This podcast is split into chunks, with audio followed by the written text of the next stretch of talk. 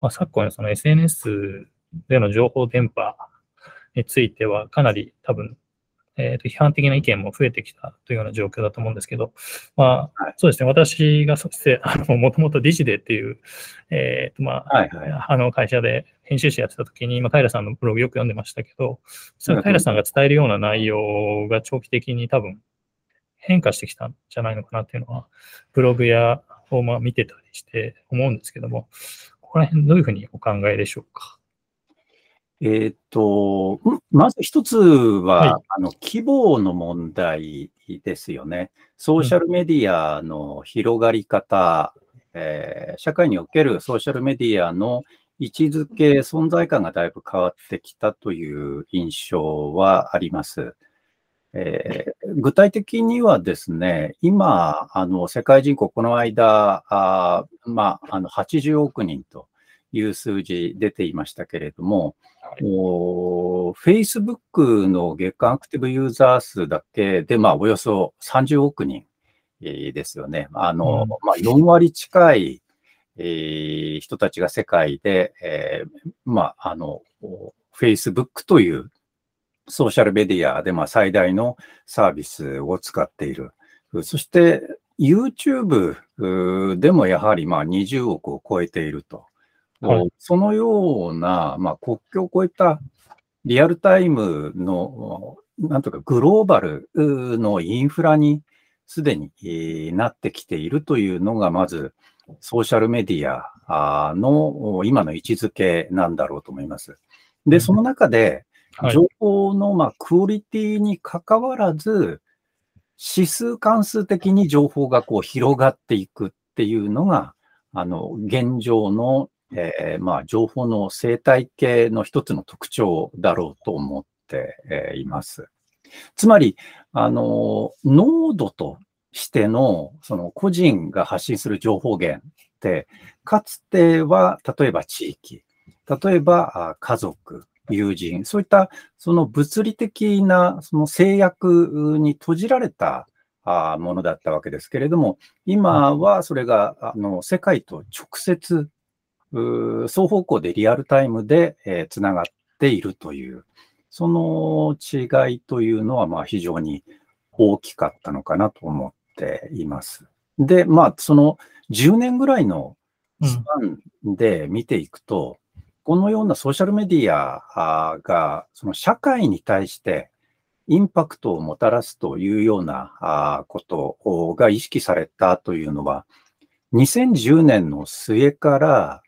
2011年の初めにかけての中東北アフリカのアラブの春、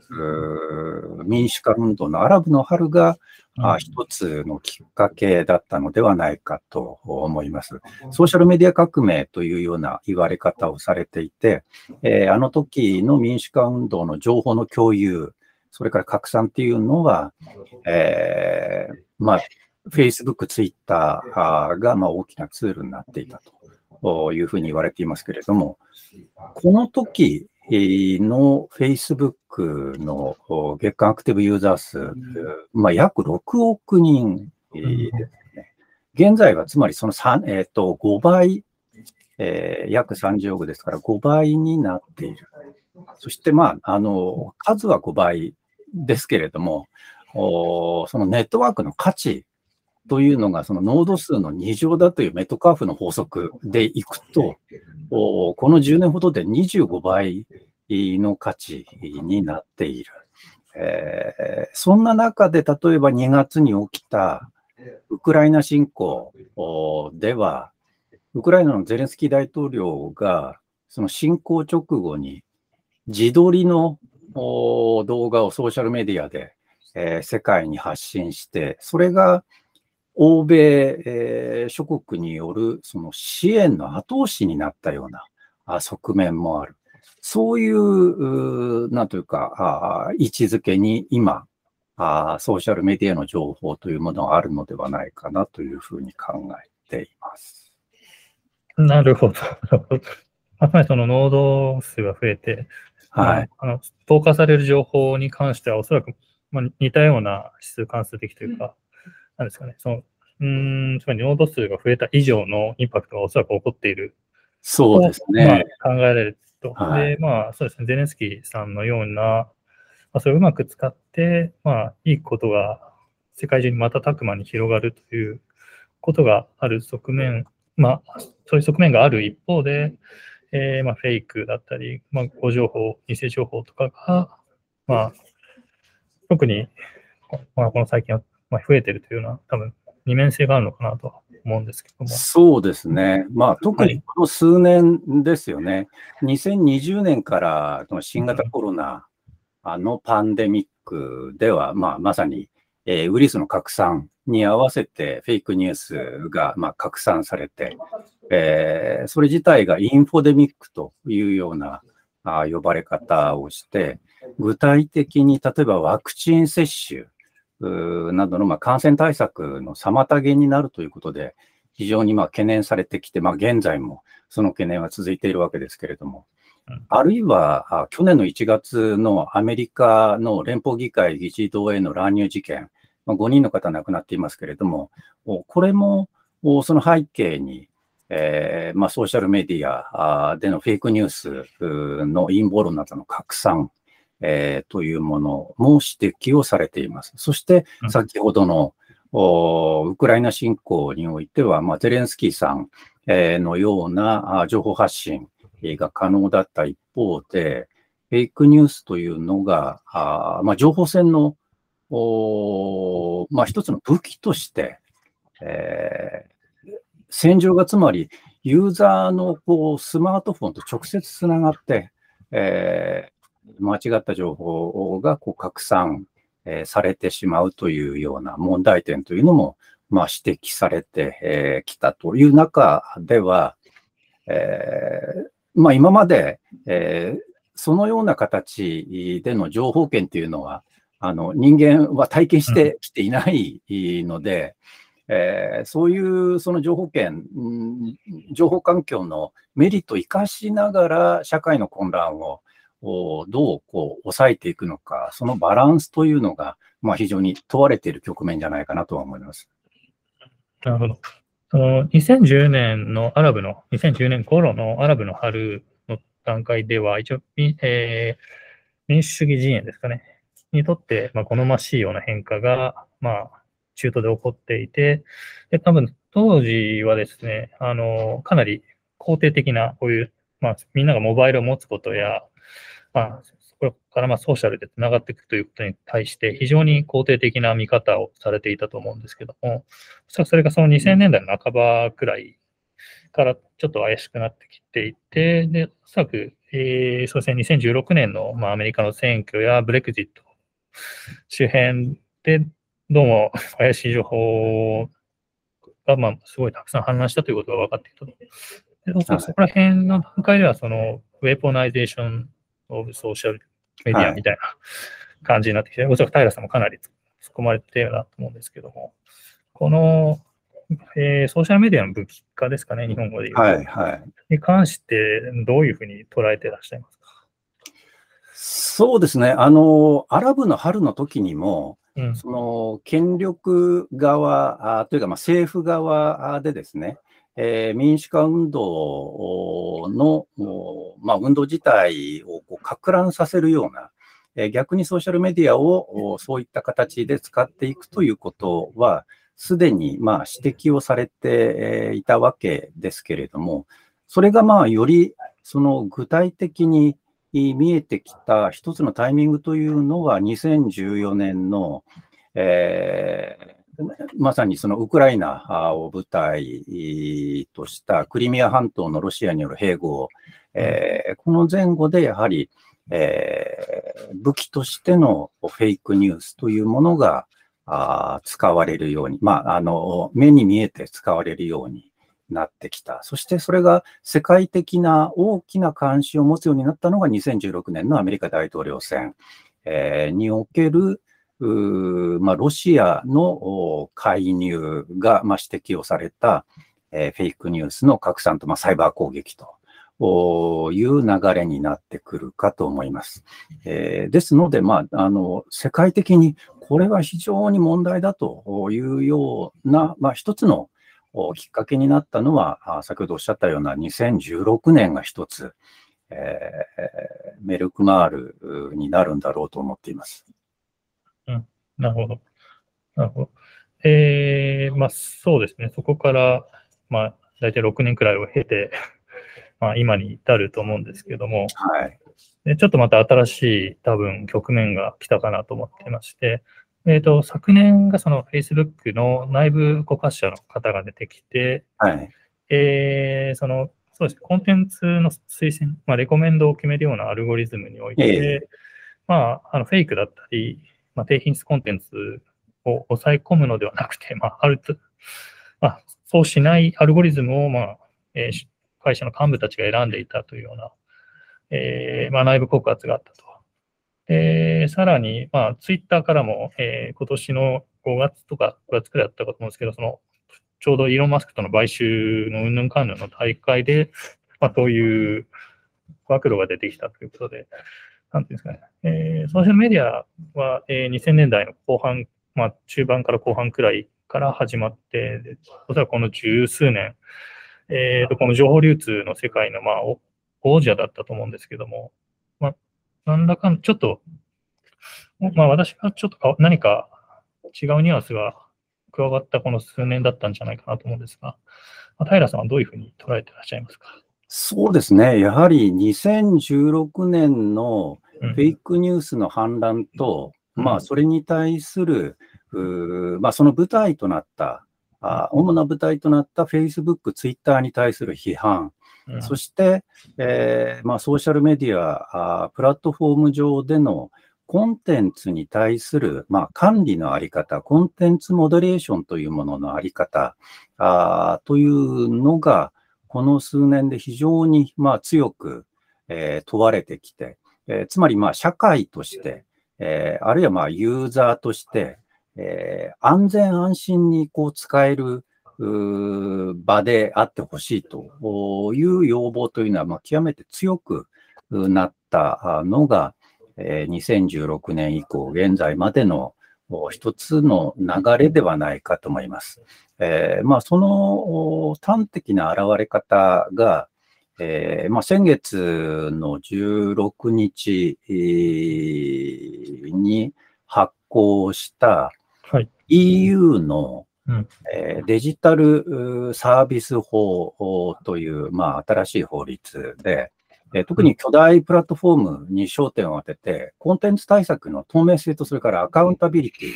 え、これを求めていくという、まあ、新たな、えー、法制度ですね。これが、えー、発行し、え、そして、まあ、きちんと、その、有害コンテンツなどに対して、えー、まあ、違法有害なコンテンツに対してプラットフォームとして対策に取り組んでいるということを、まあ、開示していく必要が出てきている。で、もう一つは、まあ、同様の流れでですね、総務省、日本でも総務省の有識者会議、えー、プラットフォームサービスに関する研究会で、えー、今年の8月に発表したあ、まあ、取りまとめの中でもですね、えー、やはりプラットフォームのそういったコンテンツ対策の、まあ、透明性、アカウンタビリティ確保のためのですね、えー、何らかの法的な枠組みの導入ということも検討していく必要があるんではないかというような提言が、えー、なされている。そういった形で、えーまあ、プラットフォームの自主的なあ取り組みだけにこう頼っていくというフェーズから、え一定程度、そこにま強制力を持った透明性とかアカウンタビリティを要求していくべきではないかという流れは、一つ、ま大きく動き出しているタイミングかなというふうに思っています。なるほど、なるほど。まあ、それこそその2016年のま選挙だ、まあ、アメリカとイギリスの選挙では、まあ、選挙という 民主主義の根幹が揺るがされたわけで、ただ一方で多分そのプラットフォーム上で行われている情報のやり取りというのは、まあ、各国が持っている、まあ、憲法で規定しているような、えー、表現の自由だったり、はい、まあ、そうですね、そういう、まあ、リベラリズムを、あの、やっていく上で不可欠なものなので、多分ここら辺がかなり、えー、まあ、その政策立案者から見ると難しかったと思うんですけれども、まあ、EU はそういう強い方向に向かっているということなんですね。まあ、あの、その部分で言うと、うん、つまり直接的にプラットフォームに対してコンテンツを取り締まりなさいと言っているわけではなく、まあ、そのようなあ。の法の仕組みではなくて、はい、え基本的にはあ自主ガイドラインのもとに、えー、それぞれの判断で、え取り組みを進めていくと。しかしながら、どのような取り組みを行ったかということについての透明性、それからアカウンタビリティについては、しっかりと開示をしてくださいという部分を、まあ、法的な枠組みとして、えー、課しているので、えー、いわば情報をいじる部分については、あくまで、えー、まさに表現の自由がありますので、そこはあプラットフォームの事業者としての判断で行ってくださいと。その透明性について、えー、アカウンタビリティについて、法的な枠組みというものも整備をしておきますという、まあそういう二段構えの枠組みで、日本のそのプラットフォームサービスに関する研究会の取りまとめの趣旨というのも、そのような、まあ、表現の自由は最大限に尊重した上で、えー、しかしながら、あまあ、取り組みというものは、あ透明性を持って、行ってくださいということなんだろうと思います。なるほど。まあ、そのおそらく何らかのそうですね、そういう規制だったり、ガイドラインの策定みたいなものは必ず必要だったと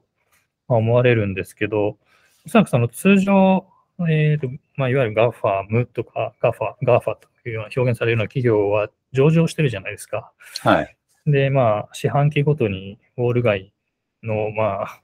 精査を受けるみたいなことがあって、はいはい、おそらくその、えー、規制当局からの多分プレッシャーがない限りは、えー、ある程度悪い情報が、まあ、散布してしまうような、まあ、運営の方が多分儲かりやすいんだと思うんですね。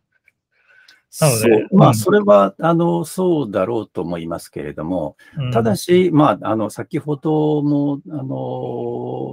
お話をしたように、えー、感染症対策とか、うん、えー、あるいはその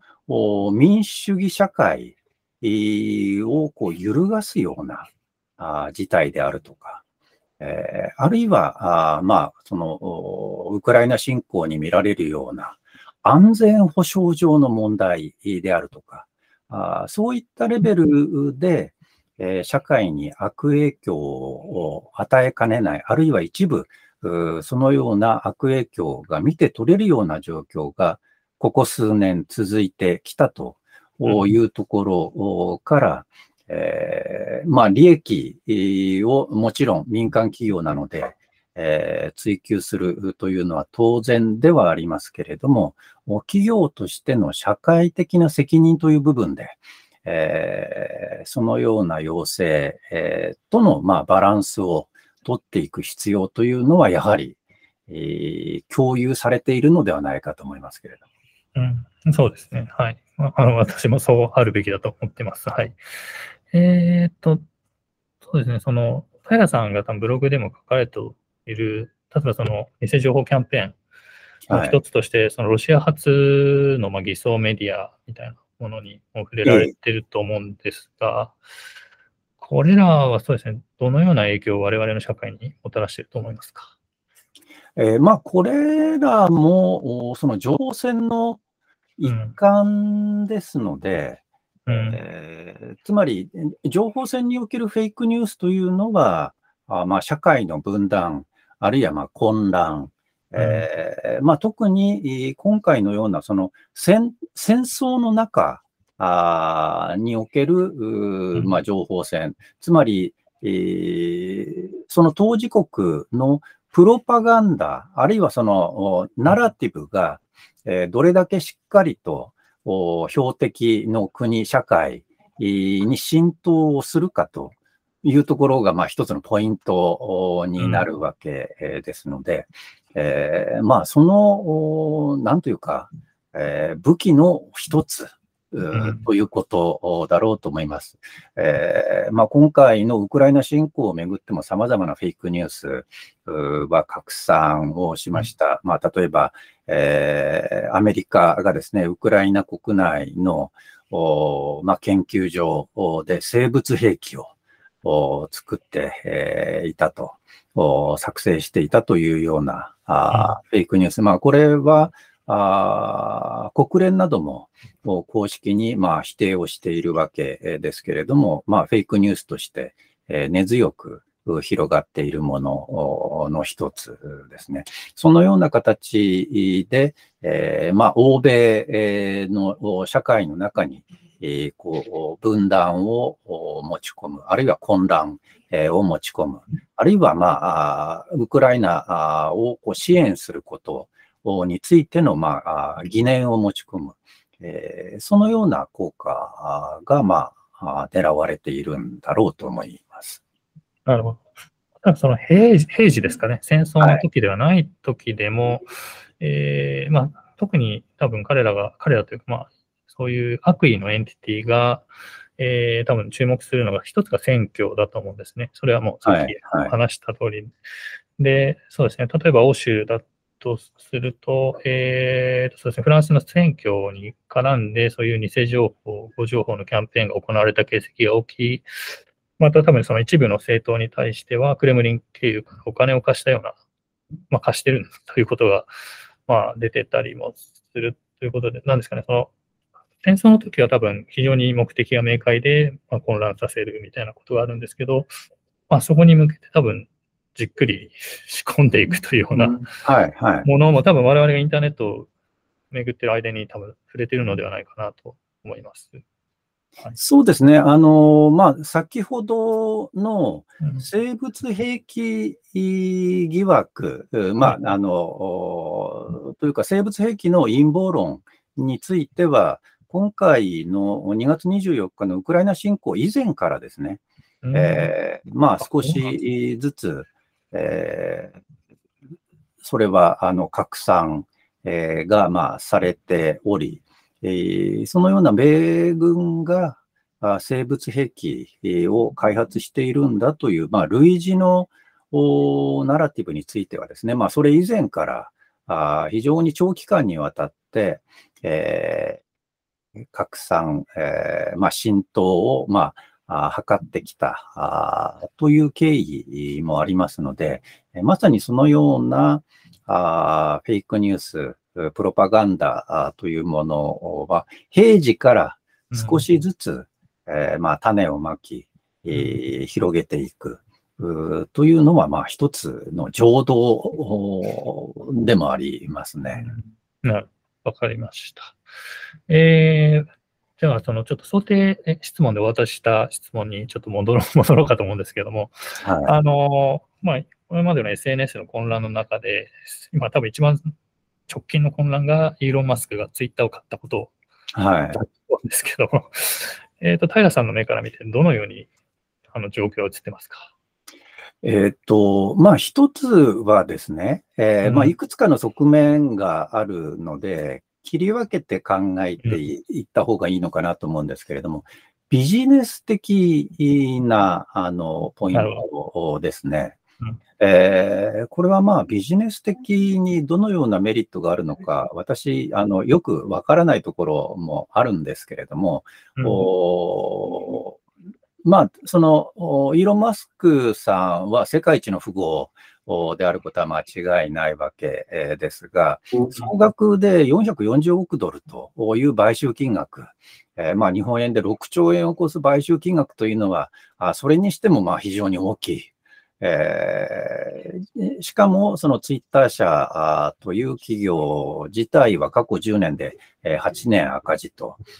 いうような会社です。えー、さらに、まあ、今回の買収では、130億ドルのまあ借り入れのその負債分をツイッター社がまあ抱えている。えー、で、まあ、利払い年間12億ドルぐらいになるというような報道も出ている。えー、まあ、非常に、あの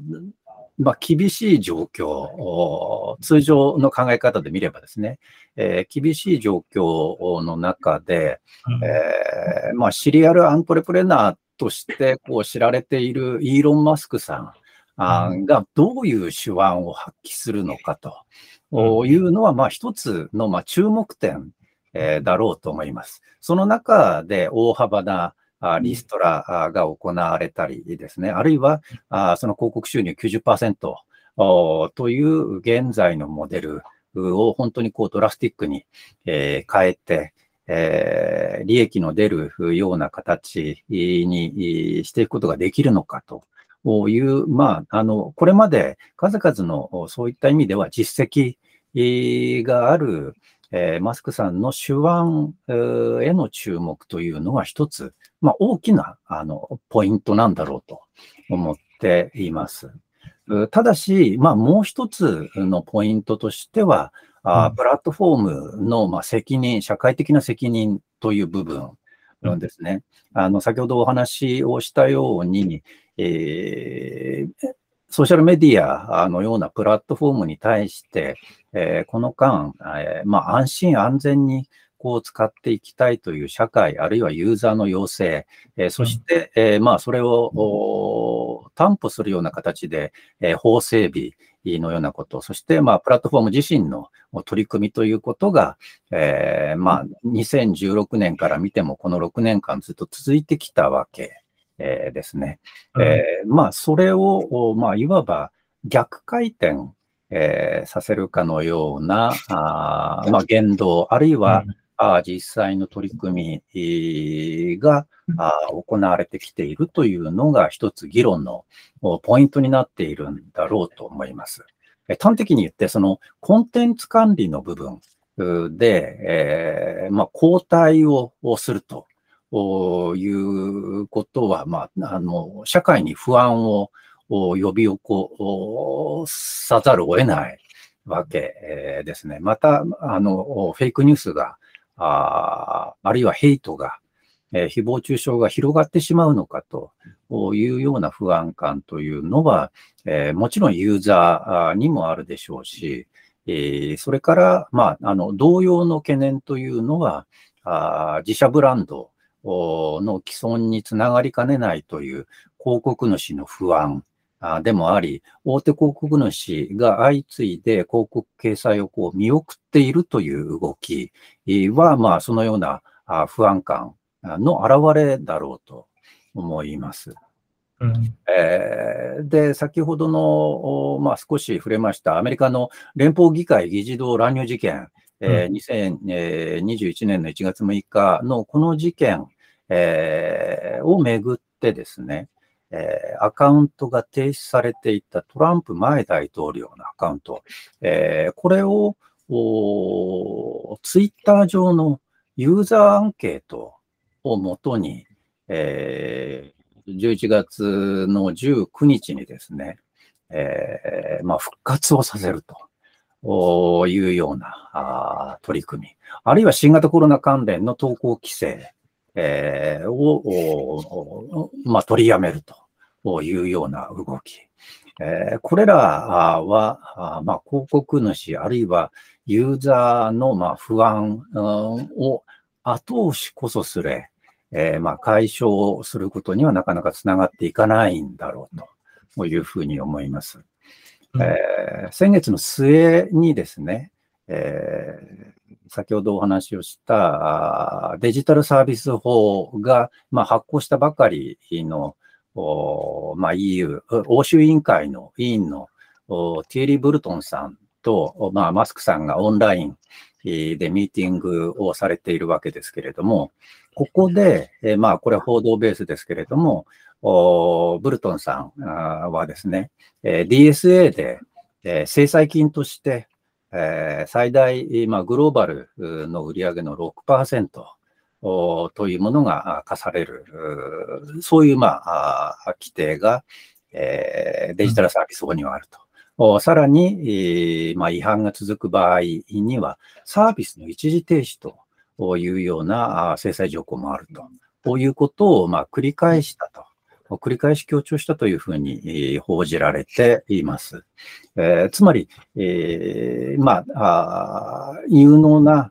シリアルアントレプレナー、そしてまあ世界一の富豪が、えー、ツイッター社というものを買収をしたとしてもですね、えー、法の規律というものあるいはユーザー、広告主、社会が求める安全安心というものについては、まあ、変化はないというところ、そのギャップをどのように、えー、のマスクさんとしてはあ、まあ、埋めていくのかというところが、一つ大きなポイントだろうと思います。もう一つは、あの、うん、マスクさんが掲げている、えーまあ、表現の自由の、まあ、旗印ですね。えー、まあ、表現の自由の絶対主義者というようなことを、まあ、ご自身について述べておられるわけですけれども、えー、その背景としてですね、まあ、一つ、あの、経緯としてあるのは、2018年の8月に、えー、アメリカの証券取引委員会えー、との間で、まあ、あの、なんとか確執が起きている。えー、あ、はいはい。えっと、2018年の8月、トランプ、えっと、マスクさんがですね、えー、テスラの上場をやめるというようなツイートをして、えー、そして、まあ、その月の終わりぐらいには、あやっぱり、あの、非上場は撤回するというような、あまあ、あの、株価を混乱させるようなあ行いをしたということで、えー、まあ、その翌月に、えー証券取引会、セックがですね、えー、証券法違反でマスクさんを訴追をするわけですね。えー、で、まあ、あの、結果として、えー、制裁金、えー、4000万ドル、これをテスラと、それからマスクさん個人、で、ま、あ負担をして、そして和解に至るわけですけれども、この時の和解条項の中に、え、株価を混乱させるようなツイートを以後、マスクさんはしないように、え、弁護士がツイートをする前に事前チェックをするということをま義務化しているわけです。ですね。ところが、まあ、それ以降もマスクさんはずっと、その、まあ、物議を醸すようなツイートを、まあ、やめていないわけですね。そして、その度に、セックからあ説明を求められるということを、まあ、繰り返し行ってきたわけです。で、まあ、このセック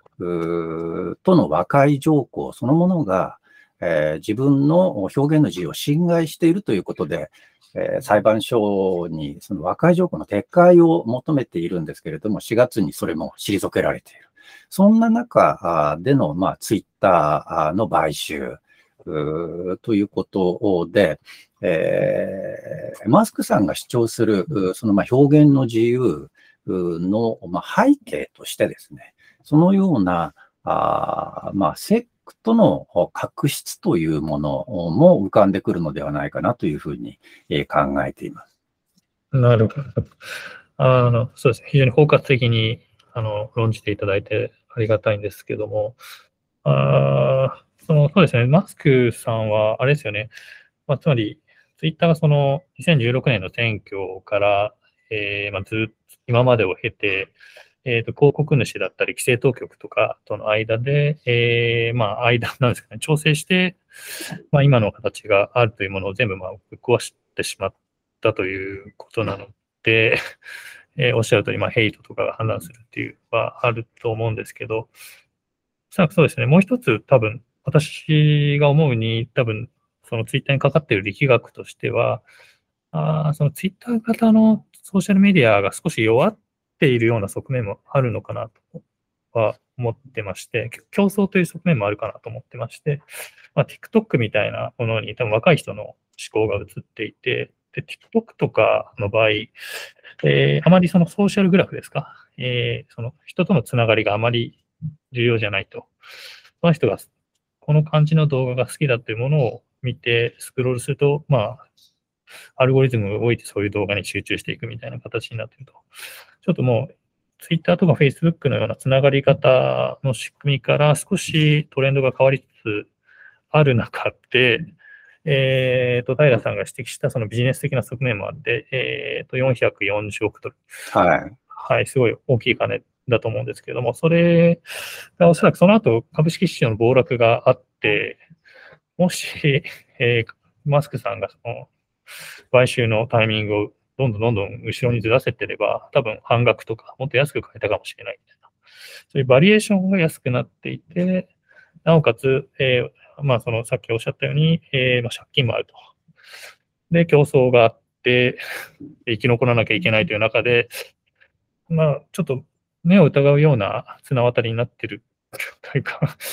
まあ、まああの、そう、そうだと思います。非常に、あの、綱渡りではあろうかと思いますけれども、うん。まあ、そこを、その、おシリアルアントレプレナー、として渡りきるのかどうか、えーその際に、えーコンテンツ管理、えープラットフォームとしてのお安全安心というものが犠牲になるのか、えーで、犠牲になった場合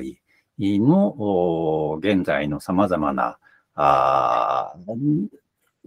まあ、EU で言えば法的な枠組み、えーあるいは社会の期待、えーこういったものとの圧力はどうなっていくのか。あーえーまあ、端的にその広告主との圧力、えーというのはまあビジネスにもお直結うをするう部分ですので、うんこのあたりのそのバランスの取り方がどうなっていくのかというのが、あの、非常に注目のポイントだろうと思っています。ただし、えー今はその逆回転、えーの部分の、まあ、ちょっと振れ幅が大きくて、えー誰もが、あまあ、少なくとも、これまで、えーそのようなコンテンツの管理というものを、こう、もう、もうちょっときちんとしてほしいなと考えていた、あまあ、政府、あるいはユーザー、あ広告主にとっては不安材料が非常に大きいというのが現状だろうと思います。うんそうですね、その表現の自由、言論の自由は、まあ、確かにその、まあ、国民というか市民に対して多分保障されるべき権利だと思うんですけども、まあ、ヘイトだったり陰謀論、偽情報のように、まあ、他者の権利を阻害する自由、んえー他者の権利を阻害するレベルまでの自由の行使っていうのは、えっ、と、現状、多分市民社会においては、まあ、認められてないというのが多分合意事項だったと、私はまあ、少勝手に少なくとも あまうんり大きな支持は、あの、得にくいだろうとは思いますね。そうですね。ただ、そっちの方向にマスクさんはちょっとかかってる傾向が、この、特に最近、特に強いのかなと思いますね。うん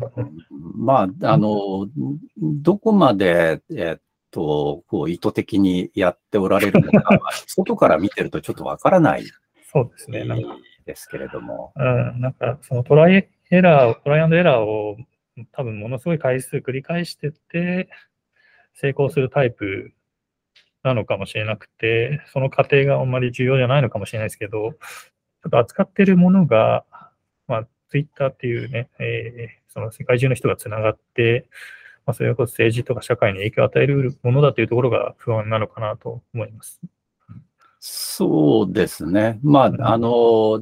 どういう反応をこう社会が示すのかあというところを背踏みしてる感もありますけれども、うん。それで、まあ、落としどころを見ていくっていう、うそういうフェーズなのかなとも見えますが、わからないですね。うんなるほど。わかりました。えっ、と、ここまでが多分 SNS の会社が多分話の中心だったと思うんですけども、ええああの平さんがまあ在籍されてた朝日新聞社のようなメディア企業から見たときに、この誤情報、偽情報みたいな、その現代の,、まあその情報環境に対してどのような対抗対抗策があるのかということをお聞きしてもいいでしょうか。そうですね。まあ、あのー、特にニュースメディアからあ見たフェイクニュースへのこうアプローチということで言うと、まあ、一つは、あのー、まあ、ファクトチェックということになるんだろうと思います。えー、まあ、ただしですね、今のところ、海外に比べて、えー、日本の、まあ、特にレガシーメディアは、それほどファクトチェックに力をこう入れているようには、あ残念ながらあまり見えないかなというふうには思います。えー、朝日新聞社は比較的早くですね、2016年、えー、の秋口ぐらいから、えー、国会の、まあ、討論えー、を対象にして、えー、ファクトチェックを行ってきましたし、えー、毎日新聞さんも、まあ、今現在、えー、ファクトチェックのコーナーを設けて、継続的にファクトチェックの取り組みというのは続けておられますけれども、メディア全般として、えー、例えばアメリカであるとか、えー、あるいは、まあ、あの、周辺国でいうと台湾とかですね、あるいは韓国などの状況と比べて、えー、やはり、かなりファクトチェックについては、取り組みは低調なのかなというふうには思っています。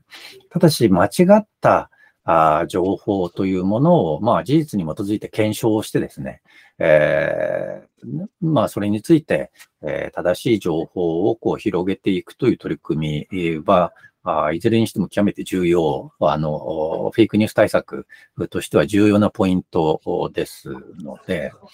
えー、これは、あまあ、ニュースメディアには、あの、もう少し、え積極的に取り組んでもらいたいとは思っています。えー、まあ、ただし、えっ、ー、と、この10月からですね、はい、えー、日本ファクトチェックセンターという、まあ、組織が立ち上がって、えー、私も運営委員として、えー、参加をしていますけれども、ここで、えー、一つ、まあ、継続的なあファクトチェックの取り組みというものを日本においてももう根付かせていこうということで、えー、バズフィードの、まあ、総監編集長でもあり、朝日新聞時代の私の、まあ、同僚でもある、えー、古田大輔さんがあ編集長として、えーまあ、取り組みを行っているところです。えーまあ、ファクトチェックで言うとですね、え今回のウクライナ侵攻の、まあ、侵攻開始当初からですね、えー、国際的なファクトチェック団体の連携組織の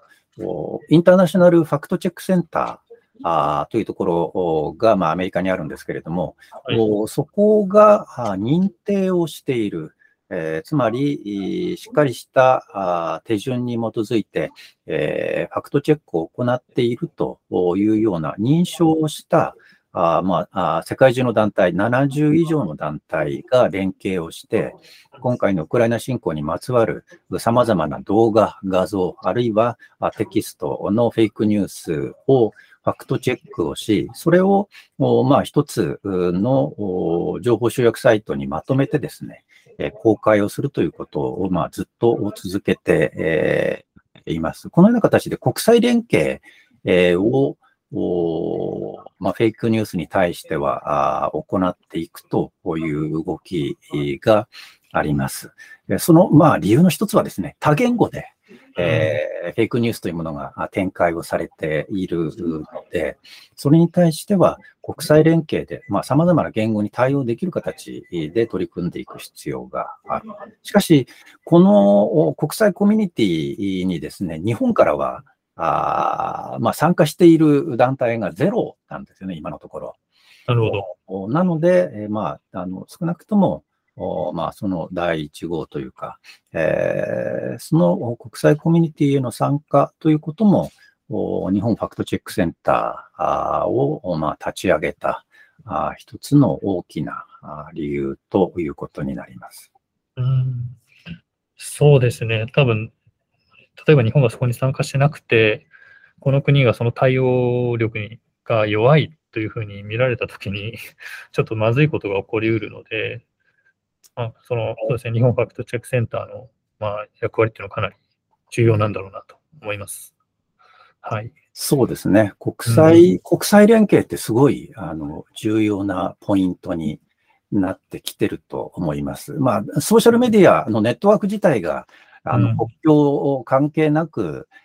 情報が行き交うネットワークですので、そこに対応をしていく。特にフェイク、フェイクニュースは、あそのリアルなニュースに比べて、えー、まあ、6倍拡散が早いというのは、うん、あまあ、かつて、マサチューセッツ工科大学の研究で、まあ、ツイッターの研究で、えー、明らかにされているところですので、えー、とにかく、まあ、その誤った情報の拡散をなんとか抑えていくためにも、このような取り組みというのは、あまあ、継続的に行っていく必要あるだろうなと思っています。うん、おそらくそのフェイクが出たときにそれが拡散してしまうっていうのは多分短期的に抑えることはできないかもしれないと思うんですけど、それが後々フェイクだというふうに示されることで、おそらくこれまでまあ、騙された人たちが、あの、の脳が多分だんだん慣れてくると思うんですね。なんかすごい、えー、センセーションで、まあ、つまり嘘なんで、センセーションで、まあ、自分の興味を引くような情報を見たときに、これは嘘かもしれないっていうようなところが多分最終的なゴールになるのかなと思うんですよね。はい。そうですね。うん。あ、私が思うにはです。はい、すみません。そうですね。あの、そういう、あの、確認をする先、えー、これはもしかしたらフェイクなんじゃないかっていうふうに、ユーザーがタイムラインを見てて、えー、おや、おかしいぞと思ったときに、こう確認ができる参照先としても、そのような、えーファクトチェックの、まあ、結果をこう集めていくようなサイトっていうのは非常に重要だろうと思います。なかなか一般のユーザーはちょっとおかしいなと思っても、じゃあどこでどう調べたらいいのかというのは、あの、すぐにはわかりませんので、あ、ここに行って、えー、これが検証されてるかどうか確認すればいいんだっていうようなことが、えー、分かってくると、一般のユーザーとしてもこう確認ができるんじゃないかなと思います。はい。えっ、ー、と、じゃあ最後の質問なんですけども、で、ちょっと今、そうですね、ちょうど今本当にホットな話題の話だと思うんですが、このコンテンツ生成を AI でやるというのが、はいはいはい、まあ、流行ってると思うんです。えー、それで、まあ、これは多分すごいポジティブな要素すごいたくさんあって、多分いろんないいこと、この社会にもたらされると思うんですけども、えー、このニュースを扱う人としてみると、ちょっと怖いところが多分たくさんあると思うんです。えっ、ー、と、おそらくそういうそのフェイクニュースを作る、まあ、トロールファームだったり、まあそまあ、その種の悪意の人たちがおそらく AI で武装して、さらに攻撃を深めるみたいな未来があるかもしれないと思うんですが、まあ、どういうふうに対処するべきだと、平さんはお思いでしょうか？そうですね、まあ、あの実際に拡散した事例は、今年の9月の台風15号の時の水害に絡んで、えー、やはり画像生成 AI によるフェイク画像が、まあ、ツイッターで拡散したという事例、えー、が、まあ、実際にありました。うん、えー、ただし、AI を使ったあその判別の難しいフェイク画像、フェイク動画の拡散という点で見れば、す、で、に、えー、ディープフェイクス、つまり、まあ、動画のその顔の部分だけを張り替えて拡散をさせるというような、2017年の秋口ぐらいから、あまあ、話題になっていたものですけれども、これ当初は、あまあ、ポルノ、フェイクポルノとして拡散していきましたけれども、それが政治的に使われた場合、えー、やはり今、ポルノも女性に対する人権侵害として問題ですけれども、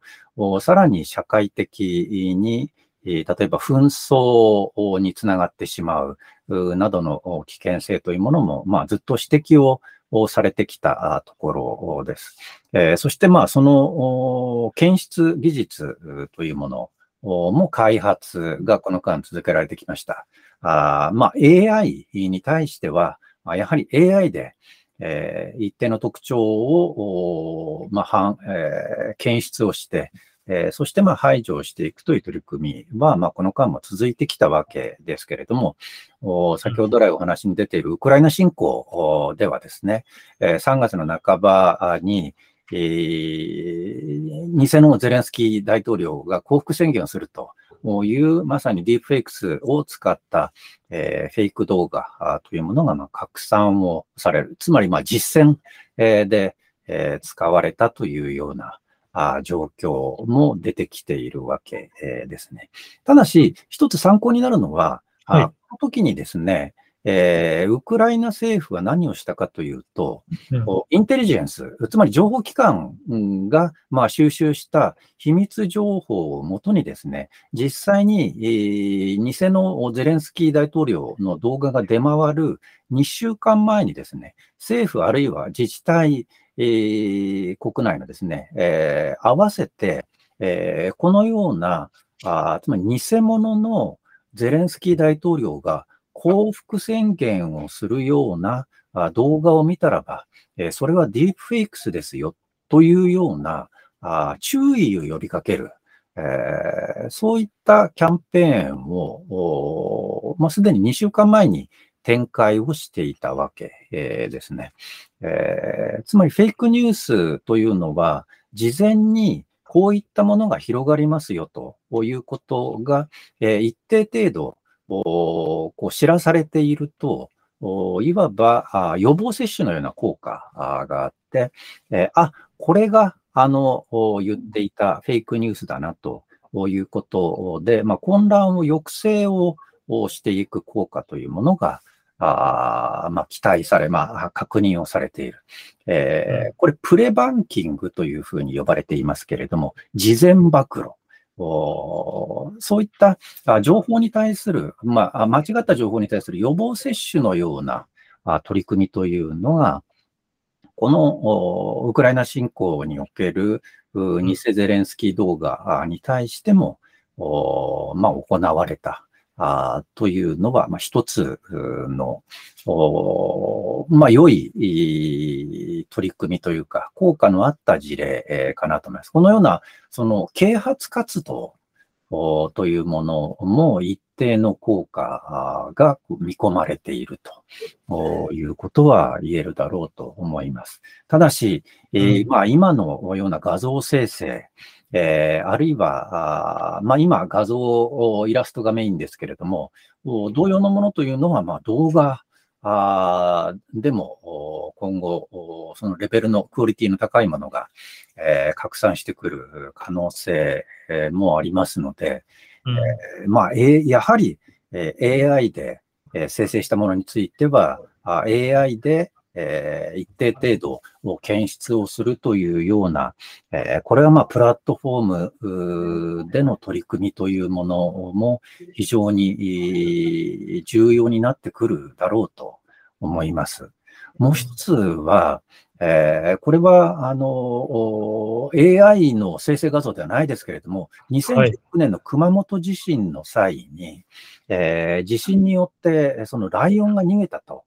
いうような、あまあ、画像をつけたツイートが行われて、まあ、これに対して、えー、その発信をしたユーザーがですね、偽計業務妨害の容疑で、まあ、逮捕され、えまあ、その後では、最終的には不起訴にはなっていますけれども、そのような形で、えー、まあ、社会に混乱を及ぼすような情報発信を行った場合には法的責任が問われるんだということを、ユーザー側も今一度しっかりと、認識をしていく必要があるのではないかなというふうに思っています。なるほど。かりました。その前半の部分は、えっ、ー、と、人間の脳だけでは、まあ、AI が作ったフェイクを完全に検知することができないので、AI を使うべきだということですね。そのそう、そうですね。いや、いくつかの、あの、ポイントが、うん、あの、あることは、あうん、あるわけですけれども、まだ、あの、不自然さが、どうしても、いくつかの部分では残るので、そういったポイントを理解した上で、えーまあ、チェックをしていくということも不可能ではない。えー、例えば AI で、えー、自動生成をしたあ人の、まあ、顔の画像、えー、スチールの画像の場合には、あ例えばまだメガネのつるの右と左が違うとかですね、えー、右と左のイヤリングが違うとか、えー、そういった、あのー、まあ、簡単にチェックができるようなポイントはありますが、それはいずれ、えー、技術の、まあ、進化とともに、まあ、クオリティがどんどん上がっていくと、あまり役に立たなくなってしまうので、うん、えー、そのスピード、技術進化のスピードという点で言うと、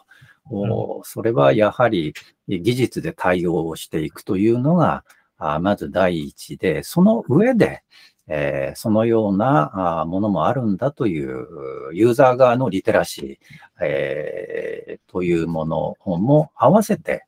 えー、必要になってくるのではないかなというふうには思っています。何か一つで、えー、このフェイクニュース問題が解決するという銀の玉はおそらくなくて、えー、プラットフォームの取り組み、それから法的な制度の取り組み、えー、それからユーザー側、のリテラシー、えー、そういったものが連携をする形で、えー、まあ、バランスというものが見えてくるんだろうと思います。完全な情報のコントロールというものは不可能だし、完全な、うん、あその情報のフリーフローというものも危うさがどうしてももう残る。どこで、えー、折り合いをつけ、まあ、塩梅というものをこう見出して、社会として見出していくかということになるんだろうと思います。なるほど、なるほど。わかりました。まあ、そこまで悲観するべき状況じゃないという感じ、印象を受けたので、なんか良かったなというふうに思いや、私はあの決して悲観はしていません。えーそれ、あのー、つまりフェイクニュースも社会に害を与えないようなものであれば、うん、あ人を傷つけたり、社会を混乱をさせたりしないような間違った情報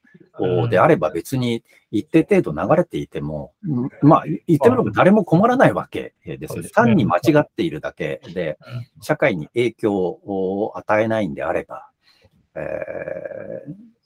なので、えー、社会にどれだけ深刻な影響を与えるのか、あという、そのフェイクニュースの危険度のプライオリティというものも見極めていく必要はあるんだろうと思います。そういう点では、あ感染症対策とか、あるいは民主主義、選挙に直接悪影響を与えるとか、あるいは安全保障に深刻な影響を与える、こういったあ点でのまあ、誤情報、偽情報、フェイクニュースというものについてはしっかりと取り組んでいく。あまあ、あるいは、えー、誹謗中傷、ヘイト、こういったものにはしっかりと取り組んでいくという必要はあるだろうと思います。なるほど。はい。わかりました。ちょっと一点だけ、はい、今聞いてて思いついちゃったんで話しますけど、ええ、あの、この文章生成の方も、本当にえー、進歩が目覚ましいと思うんですけど、そうですね。あの、そうですね。AI が、その人間に AI だと気づかれないことを、まあ、試すようなテスト、チューリングテストテスト、はい、はい。言いますけど、まあ、このままどうかのタイミングで、例えば Twitter の中身が、えー、AI だったとして、それが AI だと気づけないみたいな状況がどっかのタイミングで来たときに、そのまあ、仮にその AI が悪意をとか、あるいは何らかのバイアスを持ってたときに、その我々は勝てるのだろうかというかというのは、まあちょっと、ままあ、聞いてて思ったんです怖いなと思って。うん、なるほど。うん、えー、まあ確かにそうですけれども、うん、その懸念というのは、まあ例えば先ほどのお、えまあ、ディープフェイクスであるとか、あの懸念と、まあ、あの、ほぼ同じところにあるのかなというふうに思います。えー、文章において、えー、それが人間が書いたものか、あるいはあ自動生成されたものかあ、どのような特徴の違いがあるのかは、えー、まあ素人なので分かりませんけれども、何らか違いがあるとすればですね、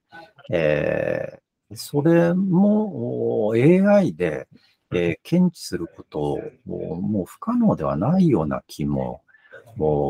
しますけれども、どうなんでしょう？あの、まあ、えー、まあ、そうですね。多分、それは何らか、うん。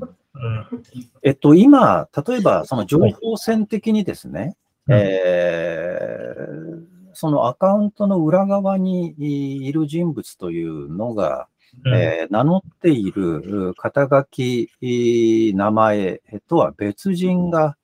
あユーザーとして、えー、運営をしているというケースは、うん、まあ、あの、あるわけですね。それは2016年のアメリカ大統領選への介入工作の中でも、えー、どうも、そのような、まあ、嵐、トロールの専門業者が、えー、ロシアからあアメリカ人になりすまして、えー、Facebook などを使って、えー、情報発信を行っていたのではないかというふうに言われていますけれども、うん、それを、まあ言ってみれば、自動化したというバージョンと考えればですね、うん、えー、まあ、その人間、人力でえー、情報工作を行うか、えー、自動化して情報工作を行うか。まあ、おそらく自動化の方が、えー、規模が、あまあ、いくらでも、あの、スケールできるという点では、えー、まあ、別途対策というものは考えていく必要はあるんでしょうけれども、まあ、人力での情報工作というものに対処がこれまで一定程度できているのであれば、うん、それをこう大きく上回るようなあ何かとてつもない被害というものが、えー、あり得るんですかね。まあ、あのソーシャルメディア世論のようなものを、それによって、えー、何がしかこう作り上げるというようなあ危険性は考えられなくもないでしょうけれども、うん、何らか、まあそこに何らかの特徴があれば、えー、検出はできそうな、あの、素人考えでは。うん、いやいやまあ、そうですね。はい。まあ、おっしゃる通り、その AI による検知だったり、まあ、それに対して法的な、まあ、罰則があり得るということが明示されるっていうのは多分ものすごい進歩だと思います。このもう十数年って。おそらくずっと野放しだったので。なので、まあ、平さんがおっしゃるような、え、ことが実現されれば、まあ、より、え、この世界が前に進んでいくんじゃないかなと、まあ、非常に前向きに捉えさせていただきました。